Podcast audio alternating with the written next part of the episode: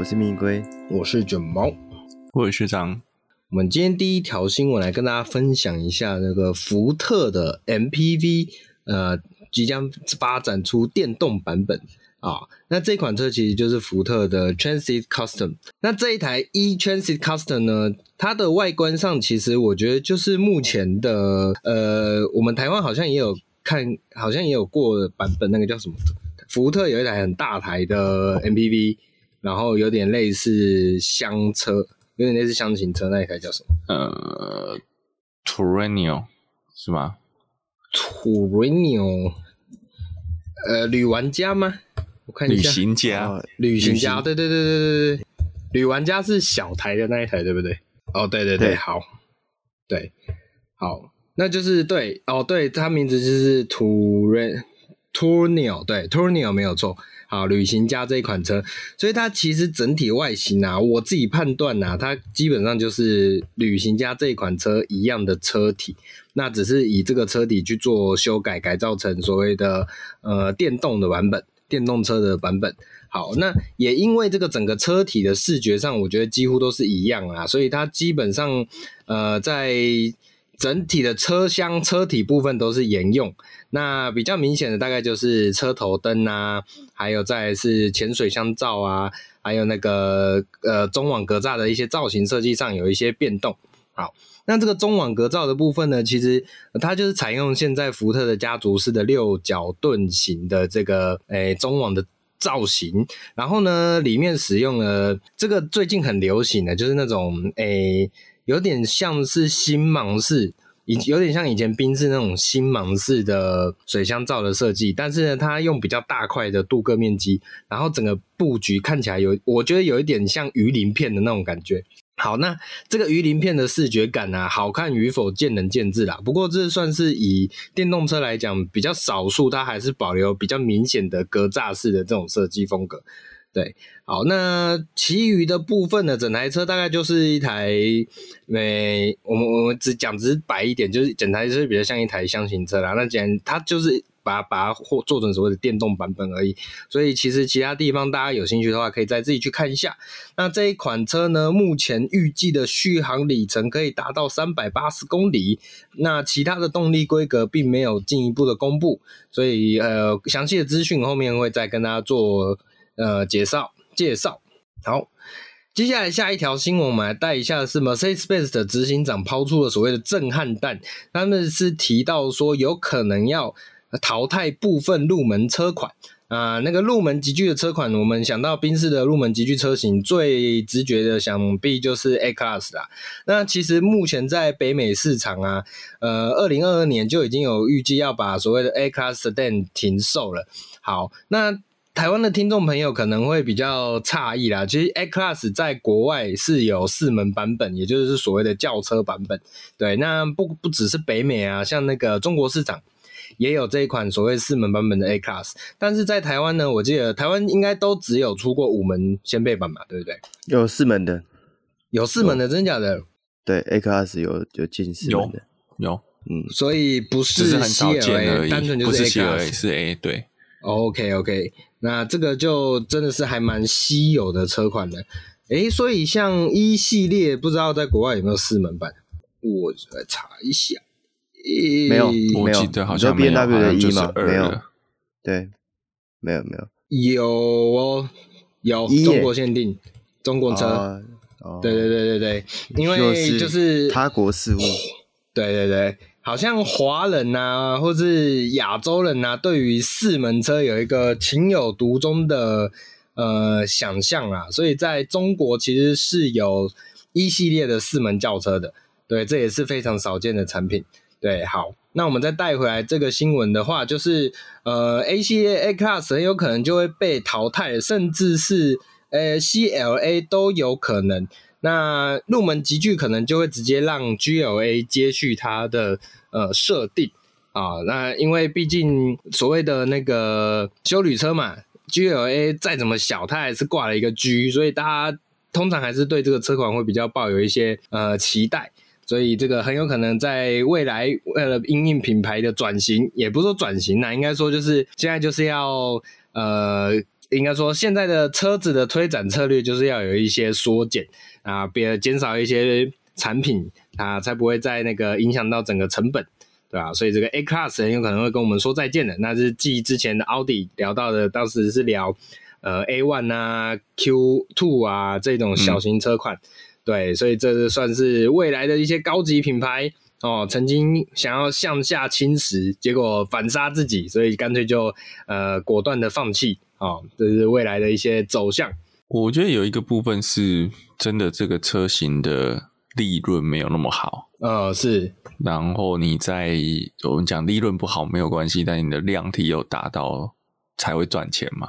那如果利润不好，量体又没有，就这个产品就。走向末路本来就是可能的，嗯、所以其实也不是说这个产品不对，而是你也要看是怎么样去行销，怎么样做。然后我觉得最主要还是、啊、Benz 这个自己的重叠性太高了，就像我们讲 BMW、嗯、哦，一跟二区别就很大，上了三就是就是后驱了嘛，所以你看就是顶多一二，然后叉 one 叉 two 哦这样打而已，那可是。B N 的 Benz 就你光就刚刚讲了 A Sedan 跟 C L A 的轿车版，你觉得差别在哪里？讲真，那个区隔非常的小。对对，然后 B，然后又有 B，对 A 跟 B 又又都是五门车，就又很接近啊。B 跟 G 有 A 又又很接近。然后 G 有 B 就是另外一个格局了，所以我觉得 Benz 是把自己搞得太左手打右手的状况。嗯嗯嗯。不过那这样的话，两位觉得 E 系列会被淘汰吗？在未来的时间短时间内，我觉得不会诶、欸，不会诶、欸嗯。你你这一代毕竟才出来两年而已啊。嗯哼哼，是，而且这一代的一系列又有非常十足的。改变了，等于是为了更符合它应该要的市场定位。对，它刚从后驱变前驱才两年而已，嗯，那这么快就放弃这条菜，你好歹也得给它做个小改款吧，不然实在很难看。也是，也是。也是好，那总而言之，这个未来的高级品牌的走向啊，现在已经一 A 一 B 已经有这个走向了。我们再看看另外一个 B，最后后面会有什么样的策略吧。好，接下来一样是一个即将要跟我们说再见的车型，那就是 Nissan 的 GTR 啊，日本的 GTR 车型已经停售啦。呃，之前这个 G 你上的 GTR 这一款车啊，就是号称所谓的东瀛战神啊。然后呢，在台湾的听众朋友，我想呃，应该不少人也不会太陌生，尤其是曾经有一位呃水先生，呃 水水野先生曾经带给我们一些台湾的一些冲击嘛。那当初也是号称这个水野先生是所谓的 GTR 之父，好像是这样讲吧？我这样讲也没应该没错。OK，好，所以那这一款 GTR 车，而且不好意思哦，不要叫 GTR 教父就好了。OK，教父这个字比较敏感，太滥用了。OK，好，那甚至我记得我曾经在好几年前看那个类似 Discovery 的这种车子的记录的节目的时候，有看到啊，当时的你上 GTR 甚至号称是呃欧美车系的超跑杀手。就是以相对廉低廉的价格，却可以有逼近超跑等级的呃性能也好啊，操控也好啊，以当时来说是算是一个蛮有呃蛮有梦想也蛮有竞争力的产品。那目前在日本的官网已经宣布啦，二零二二年式的 GTR 已经停止接单了。一来是因为订单数已经达到计划的销量，然后另外一个是其实就是 GTR 这一款车啊，他们要。算是要把它停售了，呃，停停产。那现行的 R 三五世代的 GTR 呢，自二零零七年问世以来啊，呃，台湾于二零零八年引进啊，就像刚刚提到，它算是有很多传奇的故事可以跟大家做分享。好，那当时啊，搭载手工组装的三点八升 V 六双涡轮引擎，配上六速双离合自手排变速箱以及四驱系统，最大可以炸出五百六十五匹以及六十四点五公斤米的动力。那呃，目前原厂并未公布二零二三年，这这里指的是日本市场啊，不并未公布二零二三年或是下一代车型的动向。然后呢，也由于之前呢、呃，不管是排放法规啊，或什么噪音法规这一类的问题啊，就一直有让大家就是呃觉得这一代的 GTR 可能就会是尾声了，就是走向最终了。好，那。目前呢，据说你上已经在积极的讨论下一代 GTR 的开发方向啊，其中不管是搭载固态电池技术啊，或者是做一些呃性能电动车转转型成所谓的性能性能电动车这一类的方向啊，都是有可能的。好，那接下来的这个东瀛战神的下一个世代啊，呃，什么时候会跟大家来见面呢、啊？这个就可能要大家再等待一下啦。所以，二零零七年到现在，其实也将近这将近多久了？十五年，十十五年了哦，十五年没有改款，嗯、对不对？对啊，所以这款车很厉害了，真的是蛮，真的是撑蛮久，不死老要精。所以，所以不过也跟你上的一些呃，跟财务也有状况，对啊，跟财务有关系。你看台湾的不也有？是啊，不讲哪个品牌了，就是 也是很久都没有改款的，一直卖，对不对？就就是同一个精神遗留下来的精神。好，好，我们就不多嘴了啦。不过你得说，你上至少好歹啦，他今年有那个四百 Z 嘛？哦，是对不对？就我觉得短期可能他的资源都先倾注在这台车上，嗯、我讲到跑跑车部门，对，所以 GTR 可能真的就得要再等一段时间。啊，话说啦，嗯、它也不是最惨的、啊、，Supra 也是到了后来才冒了一个德日混血出来，不然之前也是等很久，大家敲完就是看不到 Supra 的后继车。嗯嗯、其实回头讲啦，三大顶级跑车状况都不太好，NSX 也是啊。嗯嗯嗯，哦，那也是后面出了一台出来，结果好像也没有那么的，不像早年那一台本田极致轻量化、极致哈扣的那个 NSX，现在这个 NSX 感觉也就是不是那么受好评了。应该说，现在的日系车品牌都走到了一个呃，有点也不能讲跟不上的时代啊，应该说有点腹背受敌的状况了。所以你就不得不说，其实我觉得丰田章男他在走 Corolla Yaris 这条路真的是走得好。嗯嗯嗯，哦，就是他完全不，有时候日本，嗯，也不也是特别针对日本，但有时候常常做企业，尤其又有负名声的企业，很容易需要想要让某个精神一直所谓叫传承下去。是，好像 Golf 出了一二三四五六七八，大家出了 GTI 这样，然后或是这个 M-Power 系列一定要出一台 CSL 什么之类的，对，对，然后如果你看一直。受受限于那个潮旧里面，就会像 GTR、Supra、NXX，它走到一个产品上面的瓶颈，那反而去弄了一个 GR Sport 的系列、GRMN 系列，我觉得真的是蛮厉害的。你看现在热销、嗯、这个 GR Supra 啊，或者是说你这个 GR，哎，就是反正 GR 八六或者是 GR Corolla，嘿。这么很快就完销了嘛？基本上，这二零二二年有的配额大概都已经不见了啊！今年现在才还不到半年而已，它代表它在这个策略上面是成功的啊！先不知道它有没有赚钱的，总之这个方向是算是对的。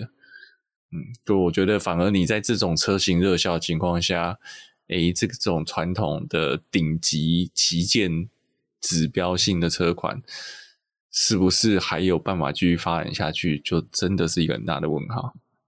是好，那接下来下一条新闻啊，这个还蛮特别的啊。美国的 IHS 即即将要提高 AEB 的测试标准，可能会将所谓的标准车速拉高到每小时七十二公里的时速。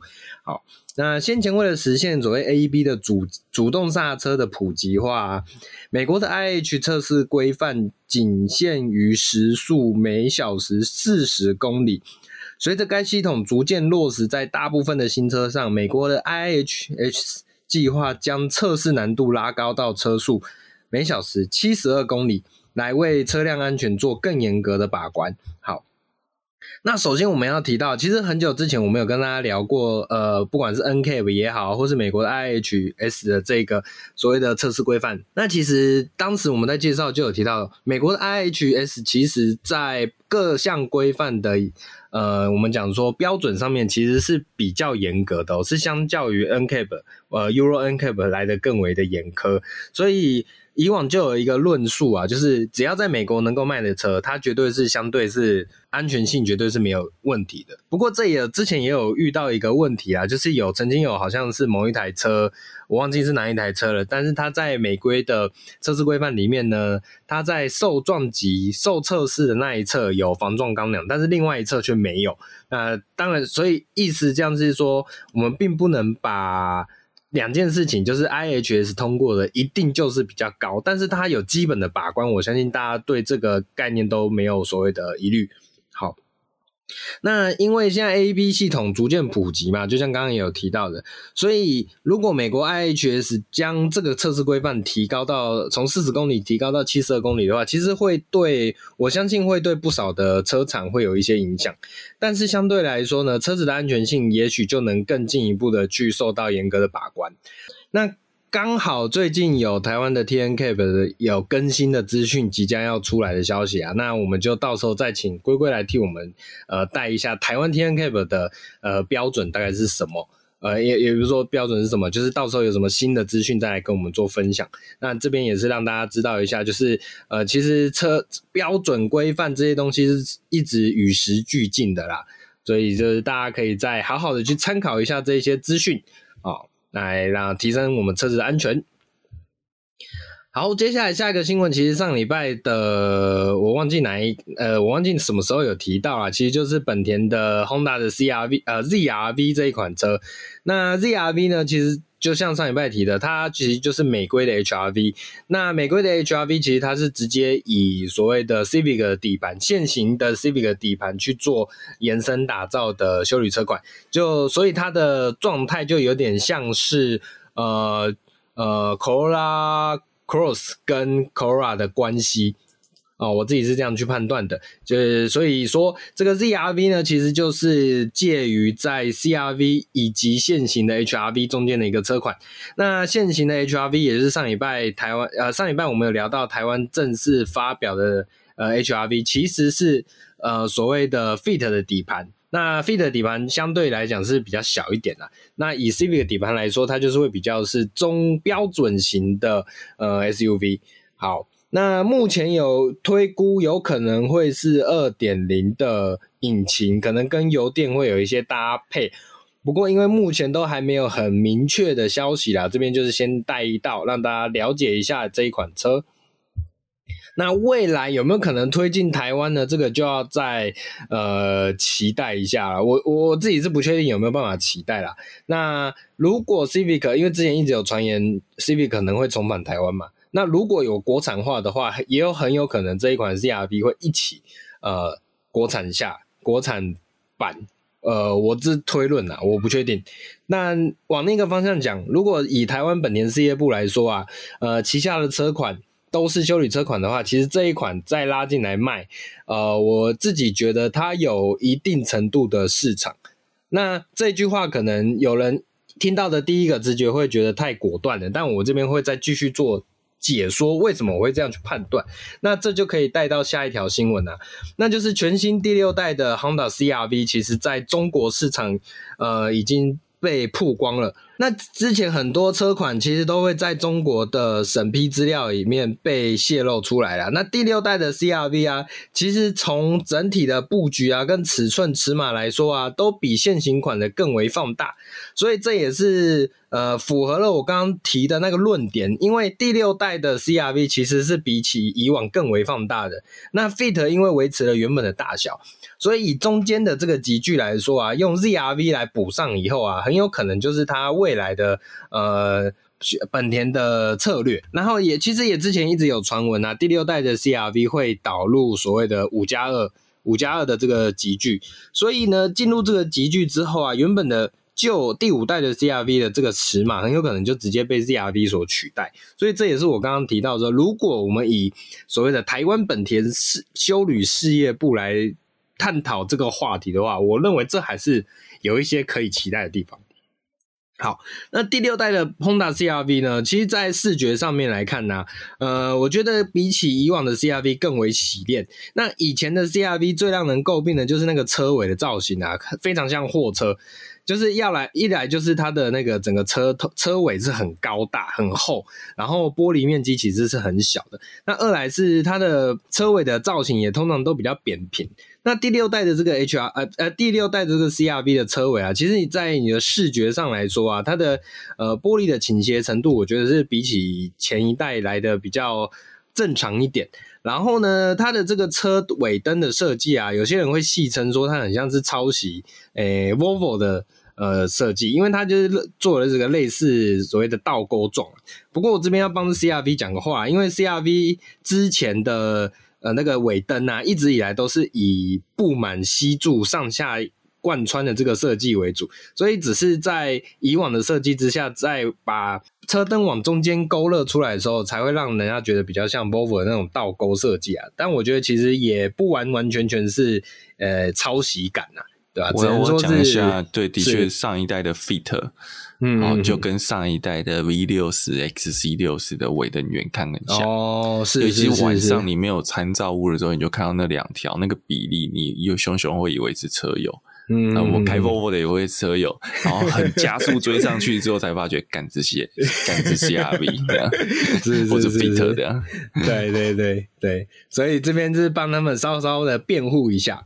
好，对啊，并不是，并不是互抄，真的不是啊！就算要抄，也是上一代就互抄了。没错，OK，没有错。好，那动力的部分呢？预计还是会搭载 1.5T 的引擎，最大马力可能会来到193匹，不过仍然是搭配 CVT 的无段变速系统。好，那这个之后的国际战略车款的版本会不会有所更动？我们就要后面要再期待下去啦。好，这款车应该算是应该进来台湾，应该是不会有什么问题啊。以这款车目前的现况，两位看有什么评论吗？嗯，不在我射程范围内，不在射程范围内。对，好，那我提一下我的想法啦。因为之前一直有谣传五加二嘛，那以五加二的这个设定，那配上本田信仰，老实说，我会有一点点动摇。对，哎、欸，可是我问一下，我问一下，就是上次我们有讲到，就是 CRV 的优势有一个，就是它那个客货的那个认证嘛，呃、对，对，对，对，对，所以税金什么的它就有实惠，但是客货问题就是它有那根杆子，对不对？对对，没有做。五加二它要怎么做？呃，其实是这样子的，同一个车型可以分别申请客货版本跟非客货版本，像以目前。哦，这其实有一点争议啦，因为目前 URX 其实是两个版本都有，但是呢，它的另外一个版本是偏向福祉车，而不是纯客货车。对，那那假设他今天就变成说，哎、欸，五座申请客货，五加二就不是客货咯、嗯，是这样吗？对，对，照理说是这样子。因为我就会想说，五加二那有第三排啊，又有那根杆子，那人要怎么进去？啊、呃，不，不可能，不可能。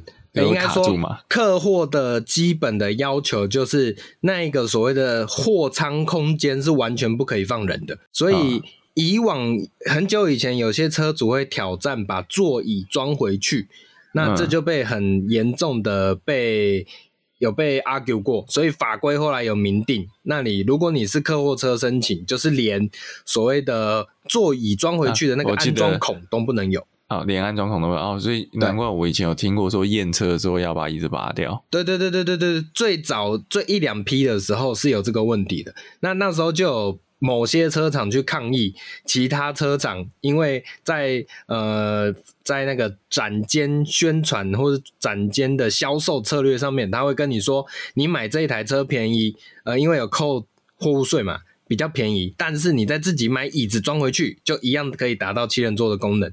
所以这个是被后来被严正的指正的，对，这个是有法规的，对，所以这边也是提醒大家，不要也不要拿自己家人的生命安全做开玩笑啦，对。但是呢，换过来讲这件事情的另外一个面向，就是现在第五代的 CRV 用客货车认证，但是它的价格我记得也是直逼一百二十万，对，对对对对。对，那如果没有到时候没有五加二的这个呃。没因为五加二而没有这个客货车的优惠税率下，呃，这款车会突破，会不会突破一百五十万，刷新国产新标准呢？我觉得是有点呃，有点令人紧张的。嗯嗯，我觉得蛮有机会的。呃，是是真的蛮有机会的，对。好，那最后一条新闻我们来带一下啦。中国特斯拉的刹车门车主道歉，承认捏造事实，还爆出有人出资支援维权官司。那当初啊，如果有印象的听众朋友应该有印象，我记得是在某一个车展上面吧，某一个中国的车展，就是当时啊有一个女性的车主。跳上了展场的特斯拉车子，然后上面还穿着什么？好像他的 T 恤上面还印着什么刹车有问题还怎样的？我有点忘记了。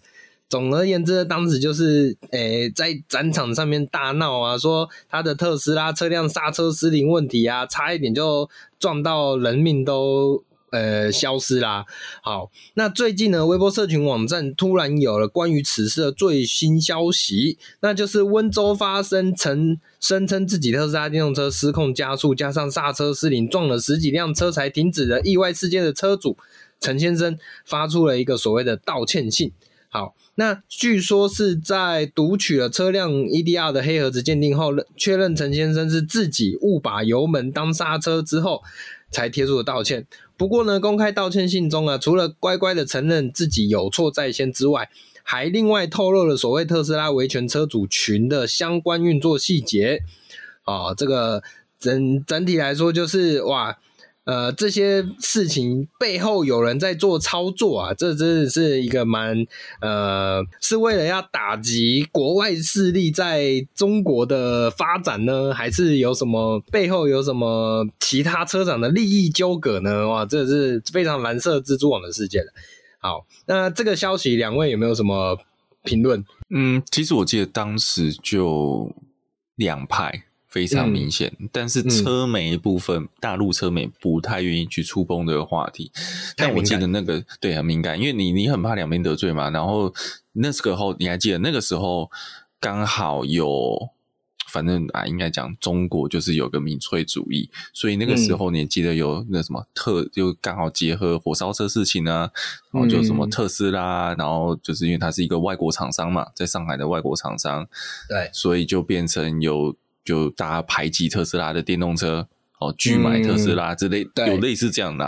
啊、特斯拉你也搞不得进度，对，哎、欸，就是说 停车场不给特斯拉，哎、欸，这个是真的哦。停车场，上海的停车场不给特斯拉电动车进入，但其他电动车可以，其他国产电动车可以。对，然后你也知道嘛，大陆人的情况就是，有没有讲到？中国人的会有一个状况，就是大家还要让特斯拉，那时候扬言说特斯拉工厂要接收国有嘛。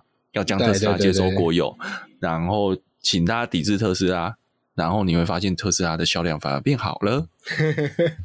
对，就是呃，嘴巴说不要啊，身体倒是都挺诚实的。对，所以所以那个时候我记得只有一间车媒。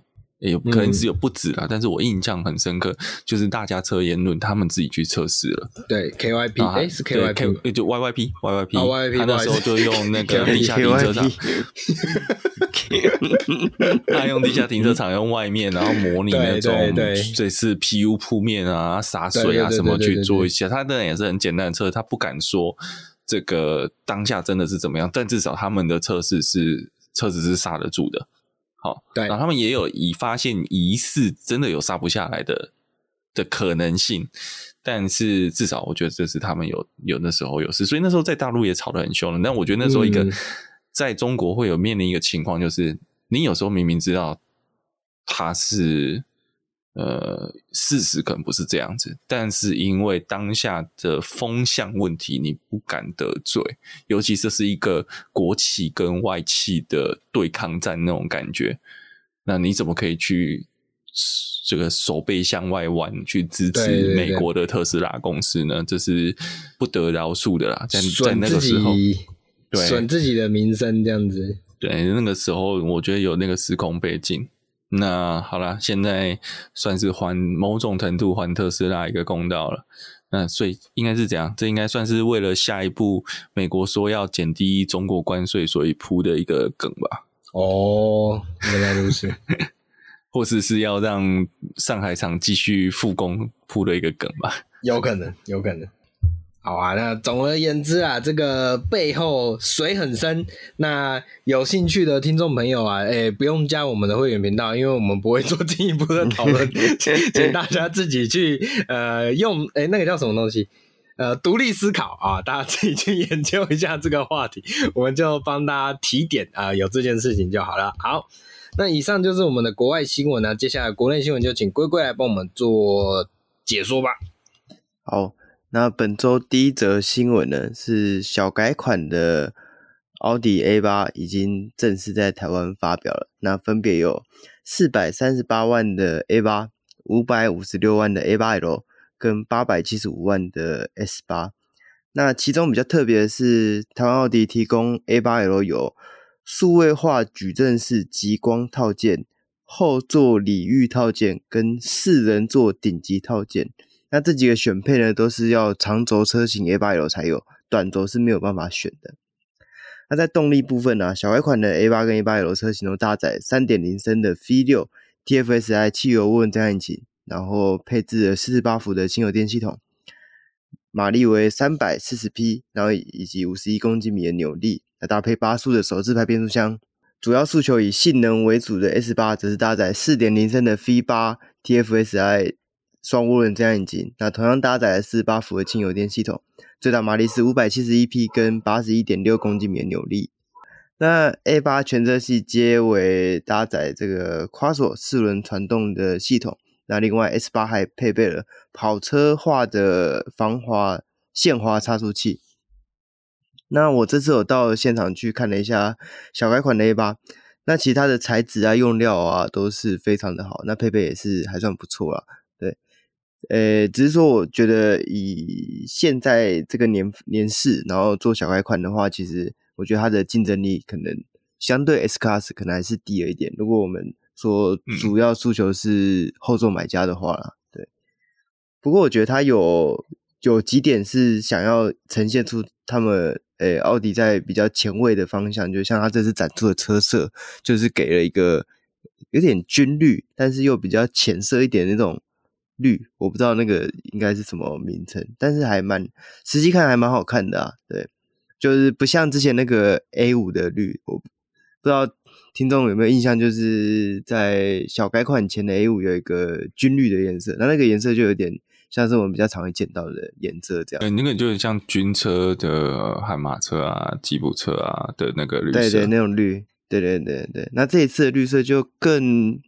老实说，我觉得现车来看就更有质感一点。我记得这个颜色是当时跟应该说前一阵子跟大陆他们的时候，我看大陆的视频，那时候有说一个 A 八 L Horch 这个车型，嗯，好像是跟着那个时候一起出来。Horch 这样讲，这个诶，台湾好像没有进 A 八 L Horch 哈，对，没有。Horch 车型是一个蛮特殊的，它 Horch 其实是。奥迪四个圈圈里面的其中一个圈圈，其实它是四个、嗯嗯、四个车厂。我记得那时候好像国外新闻没有讲嘛，那那卷毛也有有对对，那那那这个联合车厂，对对联合车厂，然后 Horch 是其中一个。那这个颜色我印象中是那个最早在奥迪的车子上面看到，我印象中就是这个 Horch，可能之前也有了，嗯、但是就没有特别去留意它。嗯，OK，好。那对，如果你是一个比较年轻的这个后座买家的话，那我想这个颜色啊，这个配色或是这个车款可能就比较吸引你。对，这不知道是不是原谅的颜色？原谅，原谅颜色应该要再更绿一点，感觉哦，要更鲜艳一点。对对，更鲜艳。好，那接下来的新闻呢是这个 Skoda 的大改款 Fabia，那终于在台湾上市了。那新车的价钱呢，是从七十九点九万到九十一点九万。那这大改款的 Fabia 车系首度搭载集团共享的 MQB A0 模组化底盘架构。那车身尺码比前一代还要明显放大。那车身轴距增加了九十四 mm，来到了二五六四 mm 的水准。那新一代的 Fabia 提供两种动力选择。那入门车型采用一点零升的三缸。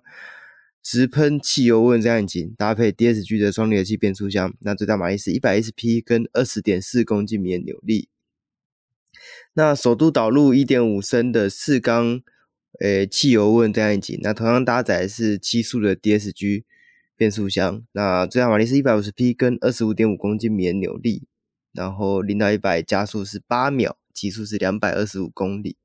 那它的主被动安全也是相当完整啊，不管是全速域的跟车啊，或者是全速域的车道置中都是有的。对，不过我是觉得以这个二零二二年大改款的车型啊，它的内装还是稍显老气一点，就是你还是看到那个诶、不管是手刹车或是它中间那根排档头，因为像现在福斯的车系基本上新进来的都是改用这个线传的排档头，那。在这个大改款的法比亚，还是用传统的 DSG 的那只，就是，呃、欸，大家常见到的那个排档的样式。那其实我觉得这个车现在在台湾上市还蛮尴尬的，因为其实它的价位已经有点跟这个 Skoda 自己家的 Scala 有点重复到了。嗯嗯，而且两个车型真的真的还蛮像的。对，以以以法比亚，然后卖到八十万，我觉得是太贵了，因为。大概约略在一五年吧，一四一五年那个时候，法比亚仪我记得也六十几到七十而已啊。嗯，对对。嗯、可是当时的法比亚确实是比较小台，没有错。呃，但是我们要回头还是定位的问题啊，就是车子的定位，嗯、它车子变大了，不代表市场可以接受到它车价格也变大了。也是啊，也是。嗯。不过你刚刚讲说它的内装，这个也没有办法，就这个物价上涨嘛，现在是通膨。好啦，那回头哈，这是通膨的关系，都是通膨的错。我刚刚看了一下，Scala 的车长是四四三六二，然后轴距是二六四九。那 Scala 那个是比较对 Scala 比较像 Golf 啊，法比亚本来就是一个跟 Polo 同个级距，所以它大概就是四米上下的车子。对。不过，因为他们都是 A 零的底盘呐，那你说对应到 Golf 的话，一般在 Skoda 品牌一定还是应该会比较偏向 Artavia 吧？我记得没错的话，嗯，Octavia 其实哦也对啦，可是那时候我想一下哦，它有 Octavia、Octavia 抗比嘛，嗯，但是 Octavia 反而没有所谓真的五门车，五门版对，它就是 Scala 去补这个位置，所以其实 Skoda 的。车型的定位啊，就会都会跟 Golf 稍微有一些错开，即便是同一个集聚下，因为它那个时候就是要塞中间的缝啊，对，塞中间的缝，对啊，好，对不起，你想到什么了？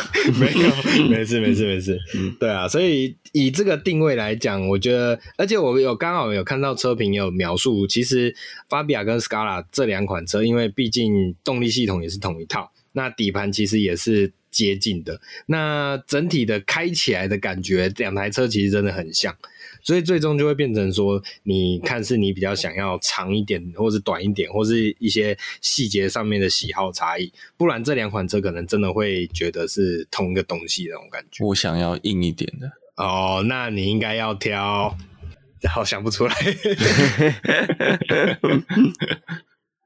对，我觉得最后就是外形上的差异吧。对，但我觉得这这个对于一家销量不高的车厂，就会是一个硬硬伤。就是你从原本的那些消费者里面，然后再分成两派，大家订车就要等更久。对，对 哦，对对对，关键还是在于到底有没有车。对对对对，我觉得这一直都是 Skoda 的一个一个一个比较麻烦的问题啦。这个就让我想到，也是多年前，那也是约略一五一六年，那时候 Super 订车要等的时间比保时捷还长。嗯，我印象中那时候就是交期要一年嘛，啊，那个时候保时捷大概是九个月。嗯嗯，对，所以那那个时候其实真的会很多人就弃单。对对，一年呢，一年都可以小改款。一年你等一台，一年你等一台 Super。那有的人可能他一年就多赚了一些钱，他就去买帕萨了。哦，那个时候了啊，或者是我今天就买 B N W 了。嗯嗯，我还等你的 Super。对对对，好，那那就接着来带下一个新闻。那下一个新闻呢？哎，一样是跟这个 VAG 集团有关系的，那就是来自福斯的这个 T-Rock 小改款也在台湾发表了。那除了过去旧有的车型之外，那也首次在台湾发表，售价是一百七十九点八万的旗舰性能 T-Rock R。那小改款的 T-Rock 车系啊，延续 Arteon 跟 Tiguan 与 Polo 等车系小改款的更新手法，导入新型的 LED 头灯。那全车系也标配 IQ Light 的智慧灯组，而首度导入国内的性能车型 T T Rock R，在外观上除了这个专属的运动化套件之外，那还有水箱罩上面横置的 LED 日行灯条，然后 R 字样的专属名牌，那前保杆的造型修改，那在这个铝圈也是使用十九寸的铝圈，然后配备了 R 专属的蓝色卡钳，那还有降低两公分的运动化悬吊，然后还有真正真的排气管的。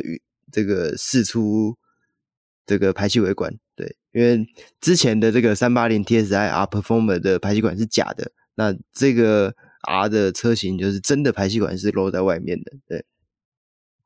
不过国内的 Tiguan R 车型受到噪音法规的限制，所以没有导入搭载这个蝎子管的车型，对对，所以目前只有这个 Tiguan R 有提供这样的选配啊。对，好那在动力的部分啊，原本的三三零 TSI 跟三八零 TSI 的动力并没有差异。那性能版的 Tiguan R 则是采用二点零升 TSI 涡轮增压引擎，那就是 EA888 的这个引擎。那搭配七速的 DSG 双离合器变速箱，然后还有 4Motion 的主动式智慧型四轮驱动系统，最大马力是三百匹，那最大马最大扭力是四十点八公斤米。那零到一百加速只需要四点九秒。那台湾福斯也表示啊，去年其实接到超过一千五百张的 R 车款的订单，那也其实代表台湾对于新能车款是相当有市场的。那未来会持续跟原厂去争取导入更多的性能车型。对，不过我有再稍微问了一下，就阿迪亚应该目前是没有导入的计划，因为福斯的窗口也有聊到一个重点，就是因为阿迪亚本身就是一个。售价较高的产品了，那如果它还导入 R 车系的话，那它的价钱定位就会有点尴尬。对，所以我觉得这个也是服饰会考考量到他们可能在台湾的市场的策略啦。对，嗯嗯，我我觉得他现在有点走呃平价版的性能车的那种风格，嗯，就是让让许多比较年轻的族群啊，或者是相对来讲没有这么。呃，没有这么 M 的，好怪哦，没有这么没有这么我不要 M，我可以 S 吗？没有那么中产两边的那种取向的呃消费者的，但是又想要尝试性能车的那个马力或是动力带来的感受的那那那个族群吧。哎、欸，可是我我会想到你讲这个，它是嗯。它它这个算是 E A 八八八但是 Evo 三的引擎吗？对，它是七代的七代的系统，嗯、就是对，它是它其实并不是我们现行款这个 Golf 八 R 的的架构，它是上一代的呃七代 R 的架构。对，因为 T Rock 其实算是呃，我记得也是大概五年左右的产品了，所以其他整体架构还是属于就是旧款的。不过，不过，我觉得有一个比较有趣是，它应该也是算目前轴距最短的 R 吧？哎呀，它比 Golf 短一点点嘛。嗯嗯，对对，对。所以其实我觉得应该灵活性也会蛮好玩的。嗯嗯，对对，蛮有趣的。所以它现在是最便宜的 R 车款了，对，一百对也是最便宜的。对对对，期待看看陈一凡开他跑力宝会跑出多少时间。嗯，没错。我记得 Tiguan R 是两分零五嘛，嗯，然后 Golf R 好像是两分零四还是多少？嗯，对。那不过你刚刚讲评价，你刚刚讲评价，我我想到是 Focus SD 跟评价，但没有四传，但它不是进口车，没有没有 ST ST 四啊，ST ST Line 才不是。ST 来国产，但是 ST 四对啊，没有四川，嗯但是你你买那台，人家只会笑你买花了一百多万买一台福特。马斯也是，马斯顿也更贵啊，对不对？呃，马斯顿不是贴马马斯顿不是贴那个原标，啊、对，马斯顿的标是那一只马，对，对对对对对。呃，这这是啊，一样啊。那你买这个不就是人家说你花两百万买台福斯？对啦，对，感觉上还是有点差。你只是这个国外来的交换学生这样。每次就就像呃有有朋友这两天就是说，哎、欸，怎么觉得在台北五路是好多路上都看得到，哦、然后就说啊，这是最便宜的蓝宝坚尼嘛，然后所以 CP 值很高，很划算。嗯、然后我跟他说，可是当然那感觉不一样了。我说，可是当你知道这一台跟 RS Q 八的底盘引擎全部都一模一样的时候，然后你多花两倍的钱，有什么感觉？嗯，哎、欸，他他有到 X S Q 八两倍吗？呃，大概你就一定有选配嘛？S Q 八基本上那个七百多万是差不多都选完了嘛？哦，那五路斯的九百九十九是什么都没有，车价对，嗯，哦，对，嗯，确实确实，对对，但是这个吸金程度差非常多了，对，大家看到那个牛，对，跟这个。四个盘子的感觉一定是差很多。对对对对对，对对，好，那那就期待说未来台湾还有更多的这个性能的车款可以导入啦。好，那本周的国诶、欸、新闻就到这边结束了。那喜欢我们的朋友记得帮我们按赞、订阅、分享，然后脸书啊 Apple Podcast 帮我们评分留言。那我们下回再见，拜拜，拜拜，拜拜。